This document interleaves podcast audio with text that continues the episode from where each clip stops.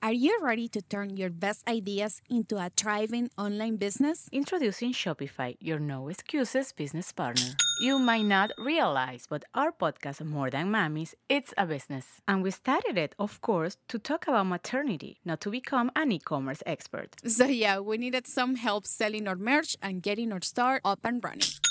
Woohoo! Another sale! Shopify is a commerce platform revolutionizing millions of businesses worldwide. No matter if you are a garage entrepreneur or a big business, Shopify is the only tool you need to start and grow your business without the struggle. With Shopify single dashboard, you can manage orders, shipping, and payments from anywhere, giving you the insights you need wherever you are. Sign up for $1 per month trial period at shopify.com slash sonoro, all lowercase. Go to shopify.com slash sonoro to take your business to the next level today. Shopify.com slash sonoro. Before we continue, let me tell you about our sponsor, Rosetta Stone. All of you English learners know how challenging it can be to learn a language. Well, Rosetta Stone can help make this process easier so you can improve your English level or learn any of the 25 languages that it offers. Over the last 30 years, Rosetta Stone has helped millions of people learn foreign languages. The program has been designed to give you a more natural learning experience than other language courses, and its method is more intuitive. Instead of focusing on memorization or vocabulary tests, Rosetta Stone helps you build comprehension and fluency naturally using engaging stories, dialogues, and visuals. In this way, you'll learn individual words, then phrases, and then sentences in an authentic manner. And Rosetta Stone is really convenient. The lessons are as short as 10 minutes, so you can easily do them during breaks in your schedule or add them to your morning routine. One other reason why Rosetta Stone is so useful is because of its speech recognition technology.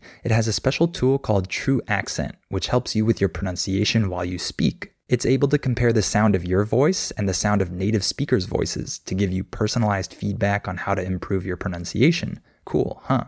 So, why not make learning a new language one of your priorities this year and let Rosetta Stone help you through the process? Don't put off learning that language. There's no better time than right now to get started. For a very limited time, Listening Time podcast listeners can get Rosetta Stone's lifetime membership for 50% off. That's 50% off unlimited access to 25 language courses for the rest of your life. Redeem your 50% off at rosettastone.com slash listening time today. Welcome to the Listening Time Podcast. Hey, everybody, this is Connor, and you're listening to episode 112 of the Listening Time Podcast. I hope everybody's doing great. Uh, I've been traveling a lot recently, and I'm going to travel again today. To be honest, I think it's been a little too much traveling in a short period of time. So I'm excited for uh, this trip that I have, but I'm also excited that after this trip, I'm probably not going to travel for a while and I'll just have a normal routine and have a normal life. I'm kind of looking forward to having that for a little while, but I hope that some of you have some interesting trips planned for maybe this summer or this winter, depending on where you live, which hemisphere you're in. Uh, hopefully, you get the chance to do some fun stuff or travel to some interesting places this year. And of course, I hope your English learning is going well.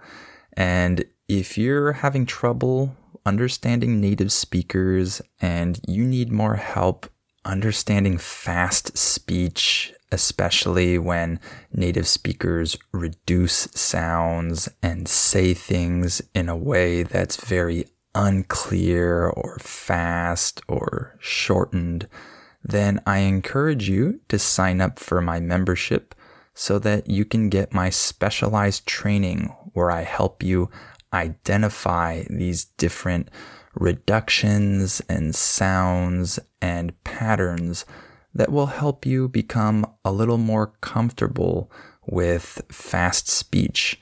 So click on the link in the episode description below this episode to join my membership and you'll get my listening practice seminars. You'll get that specialized training. And of course, if you're a Spanish or a Portuguese speaker, you can get my ebook, my collection of three short stories, mystery stories, uh, that I wrote in English and translated into Spanish and into Portuguese. So if you want to practice reading fiction in English, the links to those are also in the episode description. All right, today we're going to talk about old age, and I'll focus specifically on the US and what old age is like in the US and maybe what life is like for older people and things like that. So, hopefully, this will be an interesting topic for you. And remember that if you need the transcript, that's also in the description. You can go down there and click on that if you need it. And if you like this podcast, please share it with your friends and your family members who could find it useful, people who are learning English. And please give it a five star rating and write a review. All right, let's get started. Are your ears ready? You know what time it is. It's listening time. Okay, let's talk about old age. So, first of all, let's talk about how old age is viewed in the US. I think there are a lot of mixed opinions when it comes to this. The phrase mixed opinions refers to opinions that might be contradictory. Maybe some are positive, some are negative. These are mixed opinions. So there are some positive uh, feelings when it comes to uh, old age. And I think one of the main positive things is that we tend to associate old age with retirement, with being retired and not working anymore. And in the US, retirement is seen positively. It's interesting because I was talking with my wife about this recently, and we were comparing the attitudes regarding retirement in the US and in Mexico. And it's interesting because in Mexico and probably in most countries around the world, uh, retirement isn't necessarily seen as some amazing thing, right? People don't have this idea that they're going to have a fantastic life once they're retired and they're going to do tons of fun activities and travel around the world and all that kind of stuff. However, oftentimes Americans kind of fantasize about retirement. We uh, romanticize it a little bit. Uh, we uh, tend to think that this will be a great time in our lives. And people often prepare very hard uh, for many years for retirement. And once they're retired, they try to have fun and just enjoy their life uh, to the max. So many retired people like to travel to many places and take up new hobbies and uh, find fun things to do. By the way, in English, we can use the phrasal verb take up when referring to starting a hobby. So, for example, if I say I took up tennis, that just means that I started this hobby. So, older people, when they're retired, they often take up new hobbies and try to do a lot of fun activities. So, in that sense, this part of old age can definitely be seen positively in the US. However, there are also some negative feelings when it comes to old age because in the US, just like everywhere else in the world, older people tend to have more health problems. So there are often aches and pains that people have to deal with. Uh, in English, the word ache refers to a pain that you have For example, if I say I have a headache, I'm saying that I have pain in my head. So when you get older, you tend to have more aches and pains. Your body doesn't feel the same uh, as it felt when you were younger. And you might have some more serious health conditions. You might have health conditions that don't allow you to um, have this really active lifestyle. So we never know uh, what our health will be like when we're older. And so that can cause maybe some fear uh, when it comes to getting older. So, as you can see, there are some mixed opinions, uh, mixed feelings, uh, because on the one hand, when you get older and you retire, uh, in the US, you can often have a lot of fun. But on the other hand, your body might not be in the best shape to have all of this fun. So uh, it's not completely positive or completely negative. Are you ready to turn your best ideas into a thriving online business? Introducing Shopify, your no excuses business partner. You might not realize, but our podcast, More Than Mommies, it's a business. And we started it, of course, to talk about maternity, not to become an e commerce expert. So, yeah, we needed some help selling our merch and getting our store up and running. Woohoo! Another sale! Shopify is a commerce platform revolutionizing millions of businesses worldwide. No matter if you are a garage entrepreneur or a big business, Shopify is the only tool you need to start and grow your business without the struggle. With Shopify single dashboard, you can manage orders, shipping, and payments from anywhere, giving you the insights you need wherever you are. Sign up for $1 per month trial period at shopify.com slash sonoro, all lowercase. Go to shopify.com slash sonoro to take your business to the next level today. Shopify.com slash sonoro. Before we continue, let me tell you about our sponsor, Rosetta Stone. All of you English learners know how challenging it can be to learn a language. Well, Rosetta Stone can help make this process easier so you can improve your English level or learn any of the 25 languages that it offers. Over the last 30 years, Rosetta Stone has helped millions of people learn foreign languages. The program has been designed to give you a more natural learning experience than other language courses, and its method is more intuitive. Instead of focusing on memorization or vocabulary tests, Rosetta Stone helps you build comprehension and fluency naturally using engaging stories, dialogues, and visuals. In this way, you'll learn individual words, then phrases, and then sentences in an authentic manner. And Rosetta Stone is really convenient. The lessons are as short as 10 minutes, so you can easily do them during breaks in your schedule or add them to your morning routine. One other reason why Rosetta Stone is so useful is because of its speech recognition technology.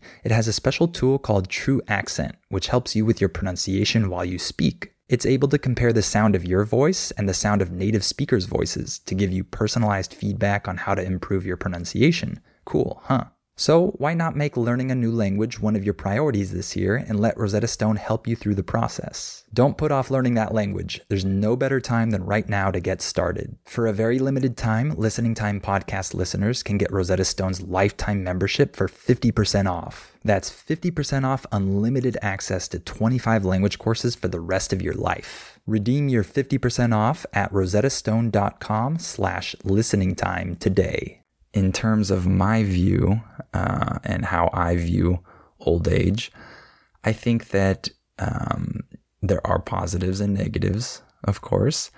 And I think my advice to myself would be to try to do well now in order to reap the benefits later. In English, when we say that you reap benefits, we're saying that you receive the benefits of uh, something that you do now. And you reap those benefits, you receive them at a later time, usually. So, this can be applied to your body. If you take care of your body when you're younger, then hopefully uh, you'll have a better body in the future. And if you take care of your mind when you're younger, uh, hopefully, you'll be in good mental health in the future. And if you focus on your relationships when you're younger, Hopefully, you'll have good relationships in the future when you're older, and you'll have uh, a good circle of people around you that are willing to help you in case you need help and uh, who you can connect with at that age. So, hopefully, I'm able to do those things. Next, let's talk a little bit about the living situation of older people in the US. So, in the US, older people tend to try to be as independent as possible for as long as possible. This is just part of our culture. We are uh, more independent than other cultures, and people really value being able to take care of themselves. Uh, most people uh, don't really want other people to take care of them, right? Uh, people here want to take care of themselves, feel independent, feel in control of their own life. That's one of the cultural elements here. So that also tends to apply to a lot of older people. Uh, they want to hold on to their independence as long as possible. So it's quite common for people here to continue living on their own even when they're a little bit older, right? If people are 80 years old, but they're in great health and they don't need any help with their daily lives, it's possible that they might live alone, even if they're 80 years old. Um, of course, the older you get, um, the more likely it is that you'll need some help, right? But people in their 70s and even people in their 80s might still be very independent and might be able to do everything um, for themselves. So if they can, they tend to do that. However, uh, sometimes they decide to go to a retirement community. These are communities uh, or residential buildings that are uh, designed for seniors. By the way, we can use the word senior to uh, talk about an older person. So these communities are intended for seniors who can still take care of themselves mostly, but um, they might have very easy access to help or care if they need it in these communities.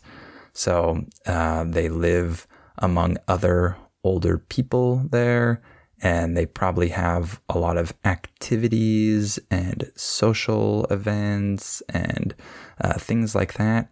Uh, and they have easy access to help if they need it, but they can still live independently for the most part. So we have those retirement communities, and a lot of people um, like those types of communities when they're older because it really provides a lot of uh, socializing and things like that.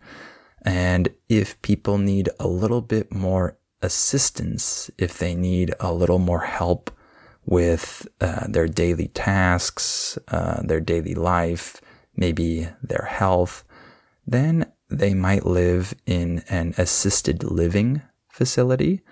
Um, this is a place uh, where people who aren't completely independent uh, might live and they receive some help.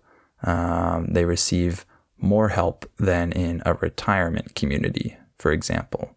So they'll probably have daily help with their tasks, um, health issues, things like that, but they can still be somewhat independent and try to do a lot of things on their own in this place. But if the person really can't take care of themselves uh, and they really need uh, someone else to take care of them and help them out, then they often go to live in a nursing home. Uh, and in a nursing home, you have all the help that you need. Someone is always there to provide you with whatever assistance is necessary. Um, that is uh, kind of a long term care facility, we might call it. So you uh, receive everything that you need in order to uh, live your daily life, and you have all the help that you might want. Uh, so that's for people that really can't take care of themselves anymore. So those are some different living situations that people might have once they reach an older age. So, how about living with your kids or your grandkids when you're older? Well, this isn't that common in the US. It happens. Some people do this, but it's definitely not as common as it is in many other countries around the world. For example, in Mexico, this is really common. A lot of grandparents uh, live with their children and their grandchildren, uh, especially if one of the grandparents has passed away. Uh, for example, if the grandfather is no longer alive, it's very common for the grandmother to live uh, with her children and her grandchildren. So that's common in many countries. However, in the US, it's not as common. When I was growing up, I remember that I had some friends who had this living situation. Their grandparents lived with them, but practically all of these friends that had this were children of immigrants. So their parents and their grandparents were from other countries. And in their countries, this was normal. So I can't really remember having friends who weren't the children of immigrants who had this type of living situation. So that should show you that it's not that common here. Again, people do this, and some people uh, they like this, but I would say that it's not the norm here. By the way, in English, we can say that something is the norm uh, when we want to say that it's normal or it's the normal thing to do. So that's not the norm here. However, me personally, I tend to like the idea of having your parents uh, live with you uh, when they get too old to take care of themselves. Uh, that's something that I have always offered uh, to my parents. Um, if they need to live with us, then I think that they should. I think that if it's possible, uh, that would be a nice thing to be able to do for my parents since they took care of me uh, all throughout my childhood. So I like that idea, but I would say that many other people might not like that idea. And so that really just depends on your own personality, your own preferences. Um, not everyone would agree with that, but that's kind of my opinion. And lastly, let's talk about some activities that older people might do.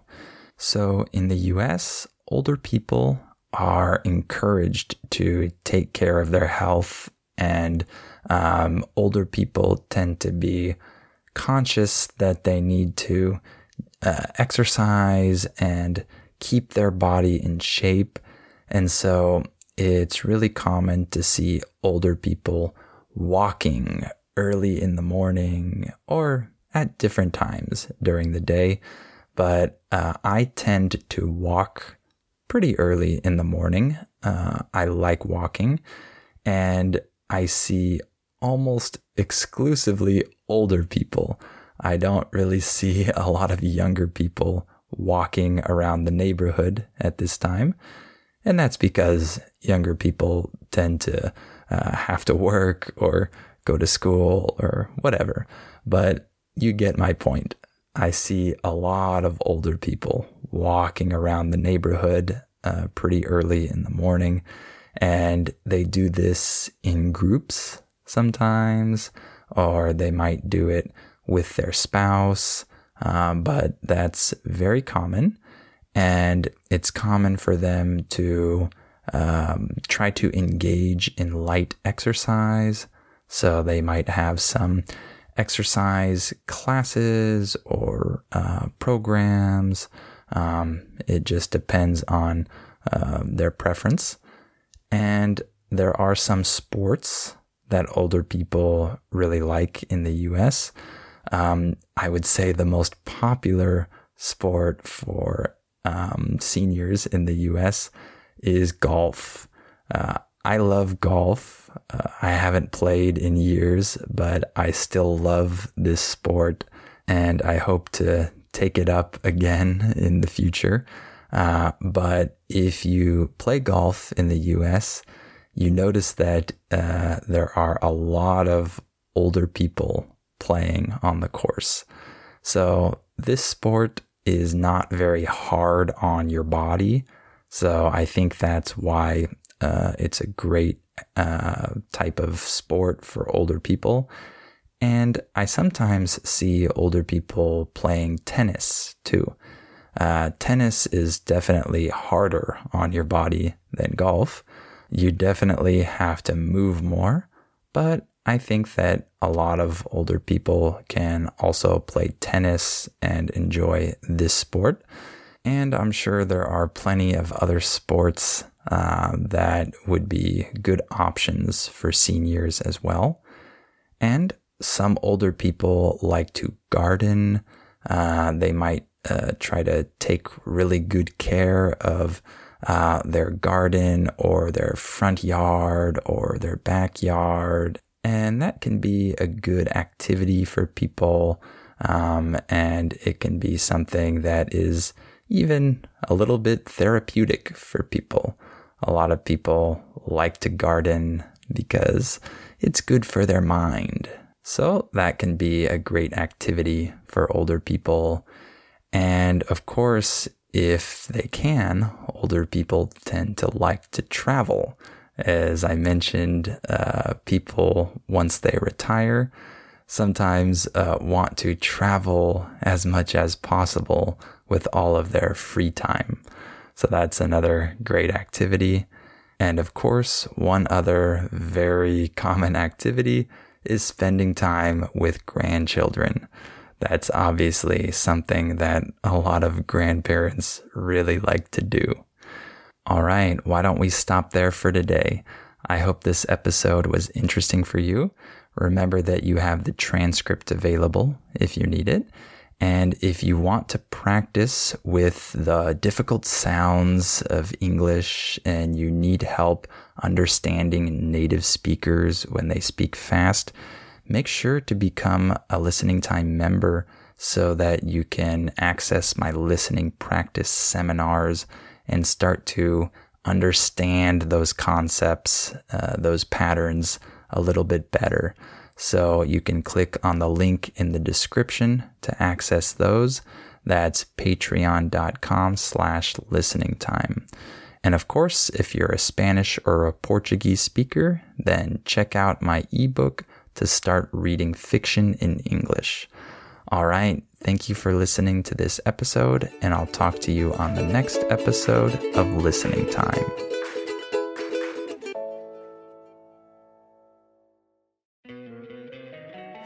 Encantaría tener 100 dólares extra en tu bolsillo? Haz que un experto bilingüe de TurboTax declare tus impuestos para el 31 de marzo y obtén 100 dólares de vuelta al instante. Porque no importa cuáles hayan sido tus logros del año pasado, TurboTax hace que cuenten Obtén 100 dólares de vuelta y tus impuestos con 100% de precisión, solo con Intuit TurboTax. Debes declarar para el 31 de marzo. Crédito solo aplicable al costo de la presentación federal con TurboTax Full Service. Oferta sujeta a cambios o cancelación en cualquier momento.